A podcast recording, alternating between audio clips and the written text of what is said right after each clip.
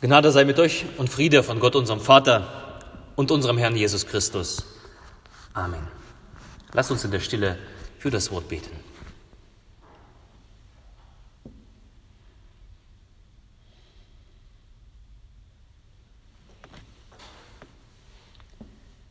Herr, dein Wort ist meines Fußes Leuchte und ein Licht auf meinem Wege.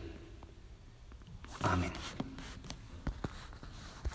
Ich habe meine heutige Predigt genannt von der unsichtbaren Wirklichkeit. Der größte Trick, den der Teufel je gebracht hat, war die Welt, zu, war die Welt glauben zu lassen, es gebe ihn gar nicht.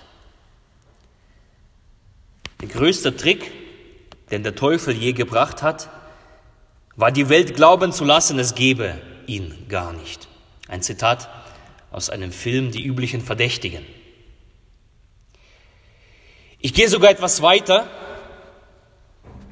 und behaupte, der größte Irrtum der modernen Welt ist, dass wir die geistliche Dimension vernachlässigen. Dass die Menschen nur daran glauben, was sie sehen, was sie riechen und was sie anfassen können. Diese Woche mit den Konformanten, da habe ich die Konformanten ein, ein paar Dinge aufschreiben lassen an die Tafel, was man nicht sieht, aber dennoch eine enorme Auswirkung hat. Es kamen so Sachen wie Strahlung, Wind, Töne, Worte und so weiter. Die haben wir alles besprochen. Alles Sachen, die man zunächst nicht sehen kann, aber die dennoch eine enorme Wirkung haben. Und weißt du was? Dasselbe verhält sich mit der geistlichen Dimension. Mit einer Dimension, die wir als Christen die geistliche Welt nennen.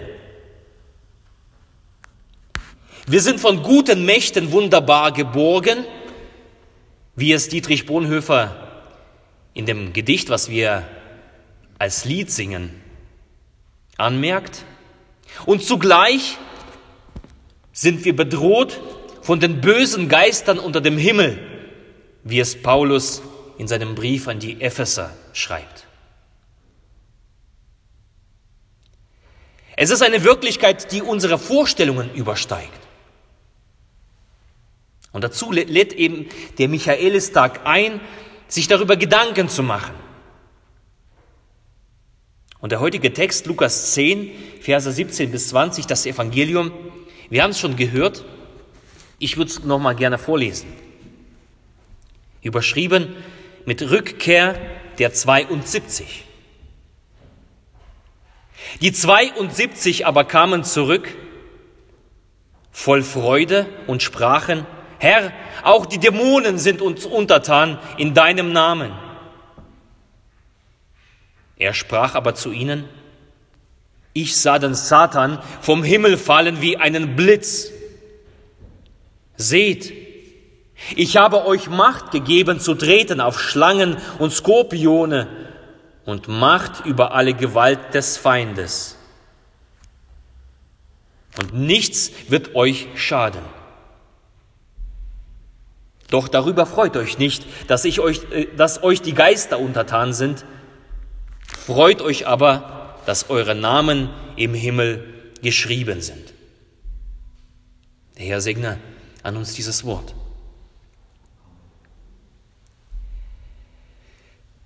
Zu Beginn die 72 kehrten zurück, kamen zurück. Die Jünger die sich haben rufen lassen von Jesus.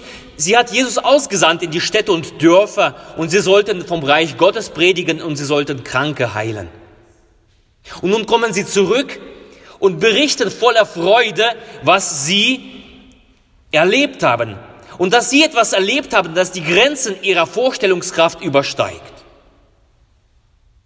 Sie geben das wieder, was ihnen begegnet ist auf dem Weg, im Wirken in der Begegnung. Eine Dimension, die über das Materielle, über das Sichtbare, also das, was wir mit unseren äh, Sinnesorganen wahrnehmen können, übersteigt. Sie kommen zurück und sie berichten voller Freude, die Dämonen sind uns untertan in deinem Namen.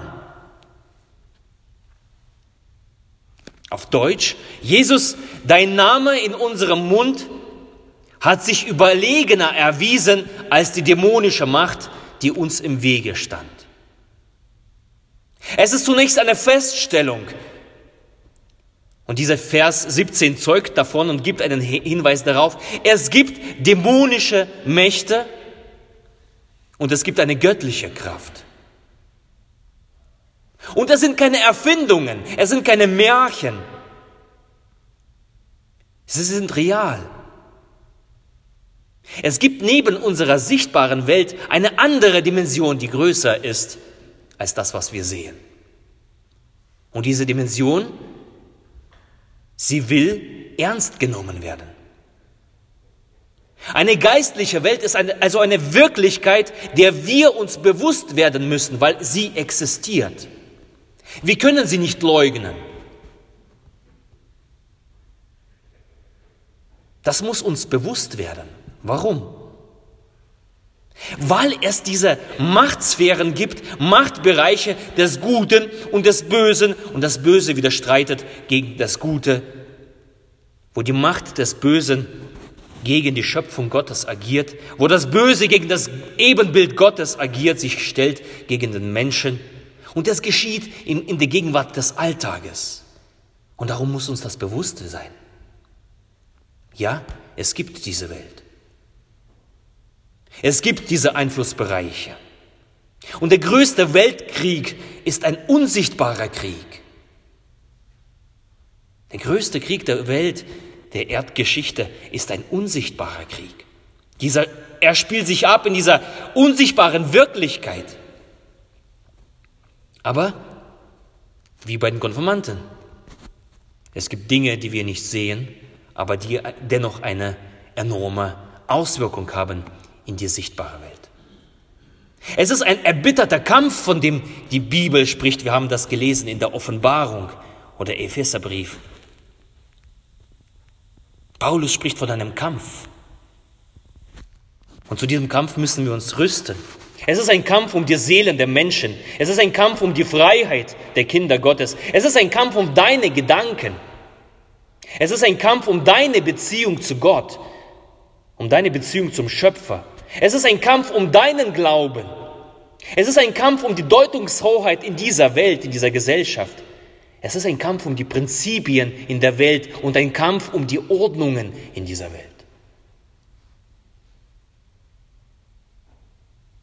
Und wir Menschen sind ein Teil dieser Welt. Wir befinden uns in dem, in dem Einflussbereich dieser Mächte.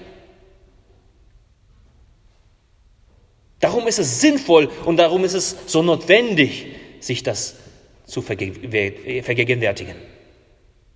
Und ich halte es für äußerst blauäugig und nachlässig, wenn wir diese Wirklichkeit einfach sein lassen und sagen, das betrifft uns ja nicht. Wir sehen es ja nicht. Wir glauben daran nicht.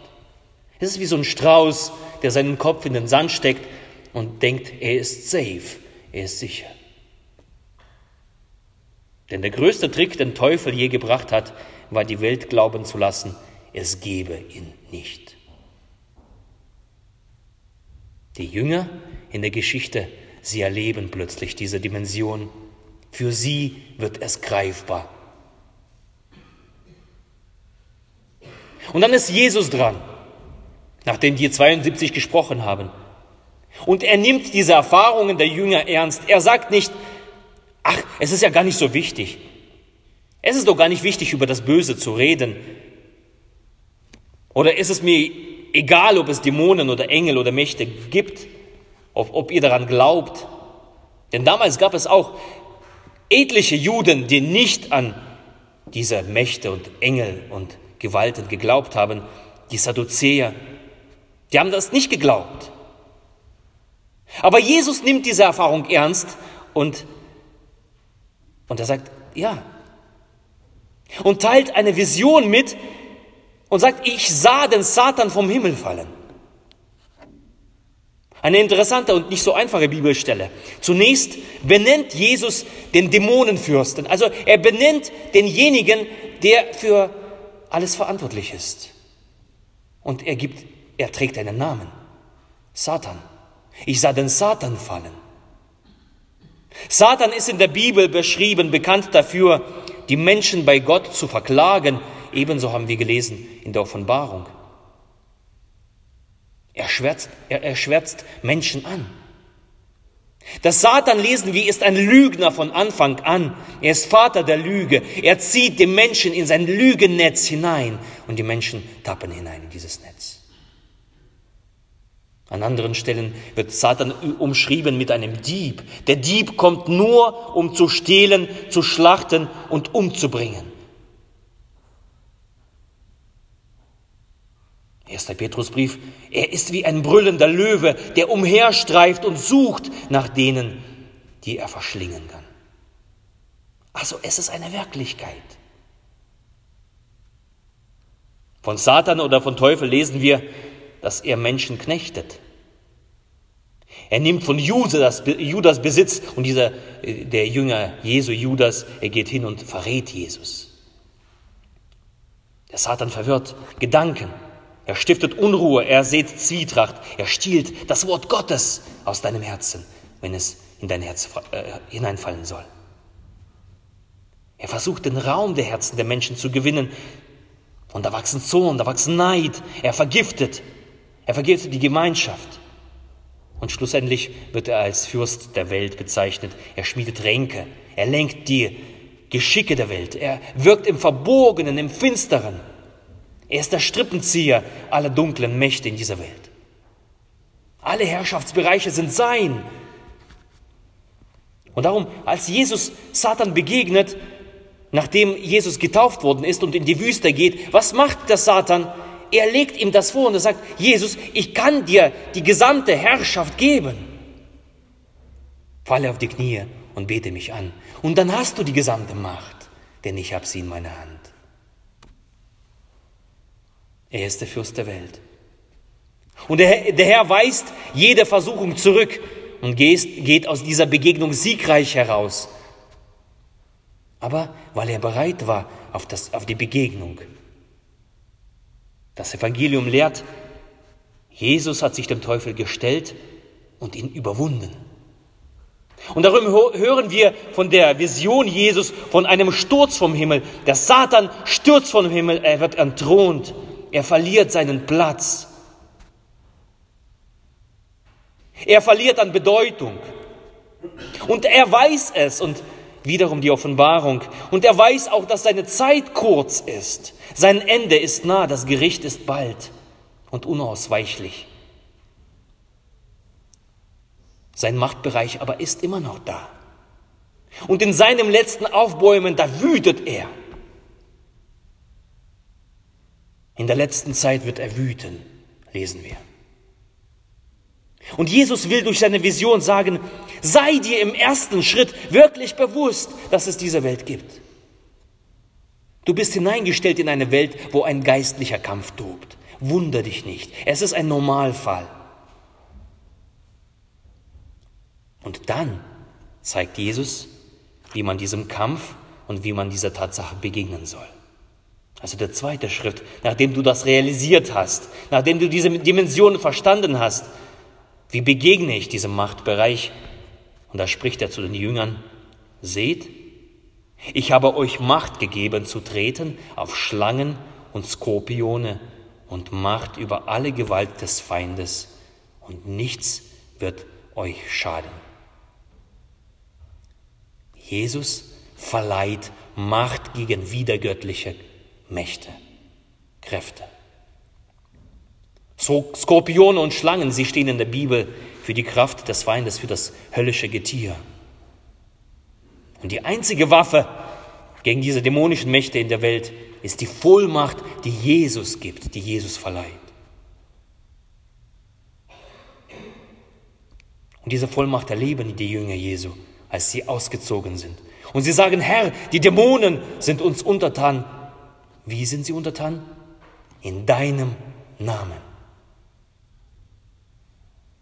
Jesus verleiht diese Vollmacht über die Mächte und diese Vollmacht geschieht in dem Namen Jesu Christi.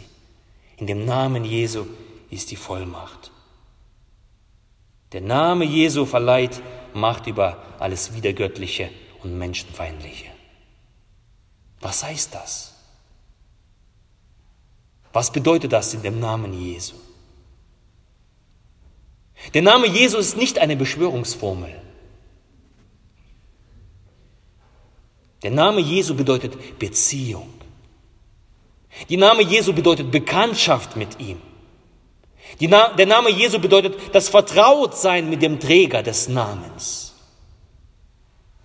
Der Name Jesu bedeutet sich darauf verlassen, auf den Träger des Namens, ihm den Glauben zu schenken. Die Vollmacht in dem Namen Jesu bedeutet, sich an den Namen Jesu im Glauben zu binden. Und in der Taufe wird das so deutlich.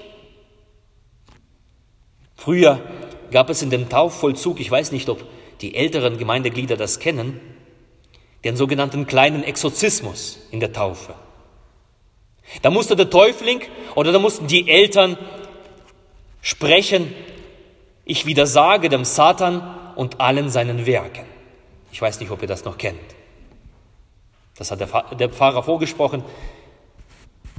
Entsagst du Satan und allen seinen Werken, so sage, ich sage mich los.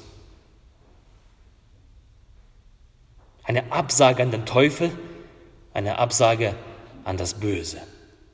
Heute findet das, sich das äh, etwas äh, versteckt, aber dennoch noch da, in dem Gebet wieder. Also das nächste Mal, wenn eine Taufe stattfindet, da genau aufpassen. In dem Gebet heißt das, und weil du dieses Kind oder beziehungsweise den Täufling zum Eigentum erwählt hast, so befreie es von der Macht des Bösen. Es ist immer noch da. Und dann ist, ist das verbunden mit der, der, der Taufformel. Ich taufe dich im Namen des Vaters und des Sohnes und des Heiligen Geistes. Also es ist eine Bindung an den Namen des allmächtigen Gottes. An den Namen, der größer ist als alle Mächte und Gewalt. Es ist eine Bindung, ein Vertrauen, ein, ein Aufbauen, eine Beziehung, eine Glaubensbeziehung zu dem, unserem Schöpfer. Ich taufe dich im Namen des Vaters und des Sohnes und des Heiligen Geistes. Und dieser Name wird dich schützen. Es findet also ein Herrschaftswechsel statt, ein Übertritt von einem Feindesland in das gelobte Land. Von einem namenlosen Götzen Götze, als Übersetzung nichts, namenlos, zu einer Verleihung des Namens. Der Name Jesu rettet somit die Beziehung zu dem Namensträger. Sie gibt einen Schutzraum vor allen dämonischen Kräften, von allen Einflussbereichen des Bösen. Und damit werden wir bei der dritten Aussage von Jesus, die die wichtigste ist. Lebe aus der Gewissheit deines Standes bei Gott. Jesus sagt, freut euch nicht, dass euch, dass euch die Geister untertan sind, freut euch aber, dass eure Namen im Himmel geschrieben sind. Das ist der Stand der Kinder Gottes. Das ist die Stellung aller, die Jesus vertrauen, die Jesus bekennen, die ihm nachfolgen eure Namen sind im Himmel geschrieben. Das ist dein Stand, wenn du Jesus bekennst. Das ist dein Stand, wenn du Jesus nachfolgst, wenn du Jesus von Herzen liebst. Dein Name ist geschrieben im Himmel. Das ist dein Stand. Und von diesem Stand kann dich nichts abbringen, weder Mächte noch Gewalten. Paulus schreibt im Römer Kapitel 8, 38, 39, das möchte ich gerne vorlesen. So wunderbar. Denn ich bin gewiss, dass weder Tod noch Leben, weder Engel, Mächte noch Gewalten, weder Gegenwärtiges noch Zukünftiges, weder Hohes noch Tiefes, noch eine andere Kreatur kann uns scheiden von der Liebe. Achtung, wo manifestiert sich das? Wo ist das zu finden? In Christus Jesus, unserem Herrn.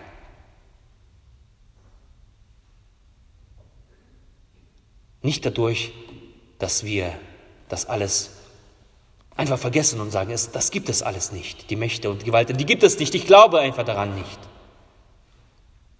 Es manifestiert sich auch die Sicherheit nicht darin, dass ich mir meiner selbst bewusst bin. Nein. In Christus Jesus ist diese Sicherheit.